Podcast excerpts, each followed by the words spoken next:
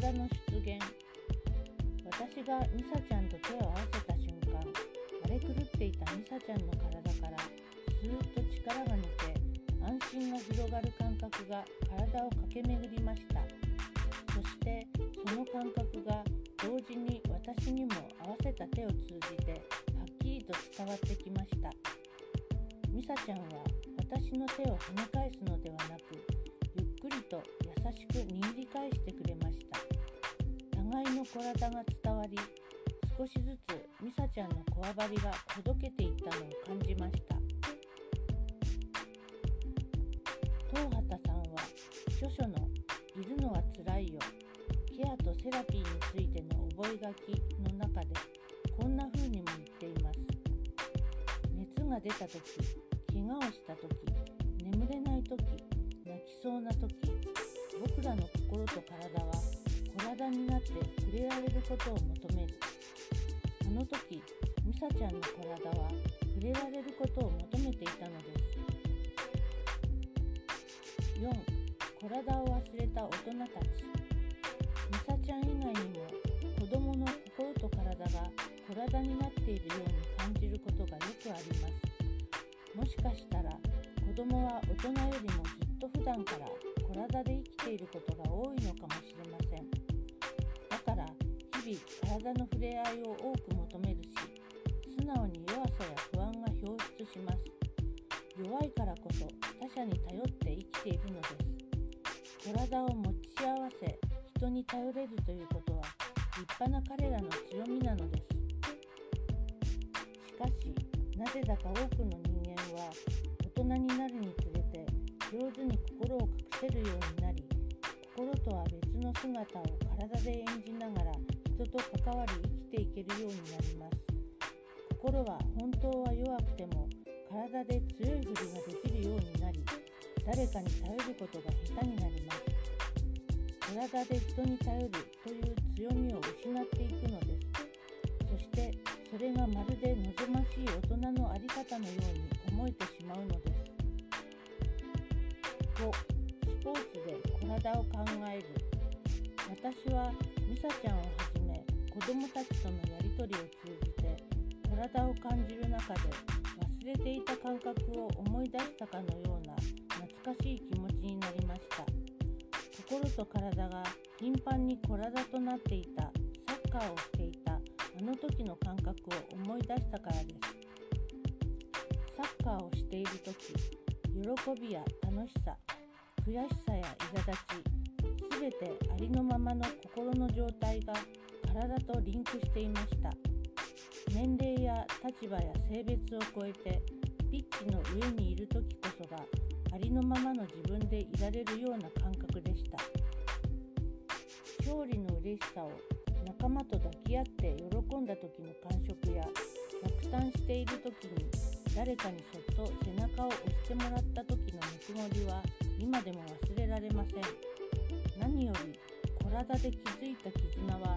言葉にはできないほど強くかけがえのないものになっています。スポーツには私たちのかけられた心と体を体にしてくれる力があるのかもしれません。そしてその体は私たち人間が一人ではいかに弱くて脆くどれほど他者とのつながりが大切かを思い出させてくれます。そんな風に体を通じて自分の弱さに向き合えた時誰かの弱さにも共感する力が養われます。大人になった私たちがいつも体でいることは難しいのかもしれませんが時々体を体感することで少しだけ自分にも相手にも優しくなれるのかもしれません。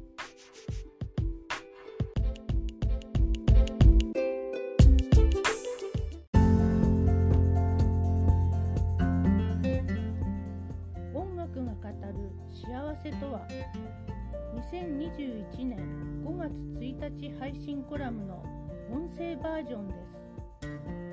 こんにちは。SCP ジャパンでインターンをしているサラです。初めてコラムを書くので何を書けばいいのか読み応えのある文章を書けるかどうか不安ですが今回は私の大好きなアーティストとその人が作り上げた一つの曲についてお話しさせてください。曲の紹介に入る前に一つ皆さんにお聞きしたいことがあります。皆さんにとって幸せとは何だと思いますか？ありきたりな質問ですね。お金を稼ぐこと健康に長生きすること結婚して家庭を築くこと生きていく上で大切にしていることは人それぞれだと思います。しかし億万長者が必ずしも幸せなわけではないし長生きしているから幸せなわけではありません。そして結婚して家庭を築けば必ず幸せになれるということもないのです。多くの人が望んでいるものを手にしているからといってそれが幸せかと言われたらそうではないと私は思っています。では幸せとは何なのでしょうか？私にとっての幸せとは何か？それをお話しするのにぴったりな曲があるので少し長くなりますが最後までお付き合いください。上原ひろみさん。ボストンの名門バークリー音楽大学を首席で卒業しその後第53回グラミー賞でバンドメンバーとして参加したアルバムがベストコンテンポラリージャズアルバムを受賞するなど日本を代表するジャズピアニストです。彼女は私が初めてコンサートに参加したアーティストであり私が音楽を始めるきっかけになった。ても大切な存在です。8歳の時に母に連れられて行った彼女のコンサートは40代から50代のお金持ちそうな大人ばかりで居心地があまり良くなかったのを覚えています。しかしステージにライトがつけば私を不思議そうに見ていた大人たちの視線は一瞬でピアノの前に立つ一人の女性に吸い寄せられました。目をつむり静かに鍵盤に指を乗せた時私は無意識のうちに息を止めていました。曲が始まる直前のあの緊張感と高揚感は今でも忘れられません。そこから7年経った2019年12月私は再び彼女のコンサートに行くことになりました。前作から10年ぶり2回目となる上原さんのソロピアノアルバム「スペクトラム」の発売を記念したコンサートツアーです。そこで彼女が演奏した曲こそ私にとっての幸せが何かを説明してくれる特別な曲です。イトルは「ホワイトアウト」この曲について上原さんはこのように解説されています。その瞬間全てが真っ白になる。雪が全ての音を吸い込んでいく静寂の世界。一面真っ白で少し怖い。何かに静かに迫るものを感じてください。雪景色をテーマに音のない世界を音で表現しようとしたというこの曲は静かで心地よいメロディーでありながらじわじわと焦りや恐怖を感じます。雪景色は美しく綺麗なものだけれどどこか寂しさ不安を煽るようなイメージがあります。曲の後半6分にタッチが強くなりテンポが速くなっていくところがあります。それはじわじわ感じていた恐怖が膨らむ音なのか。それとも真っ白な静寂の先に光を見つけそれに向かって走っていく音なのか。私はどちらかというと前者のイメージが強いです。つまり私にとって幸せとはホワイトアウトのように一見美しくエモーショナルなものでありその反面いつか壊れてしまう。雪のように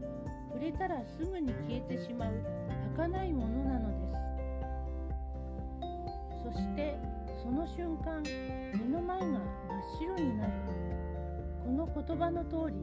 幸せを手にしている時は何が幸せなのかどこに幸せがあるのかなど全く見えずわからないのでしょう。私は幸せとはつかみどころがなく過ぎ去ってからそれが幸せであったことに気づくのだと思っています。17年しか生きていない私ですがたった17年でも振り返ってみるとの時は幸せだったなと感じることがあります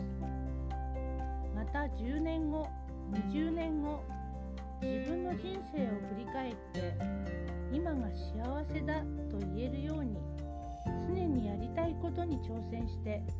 充実した日々を送っていきたいです。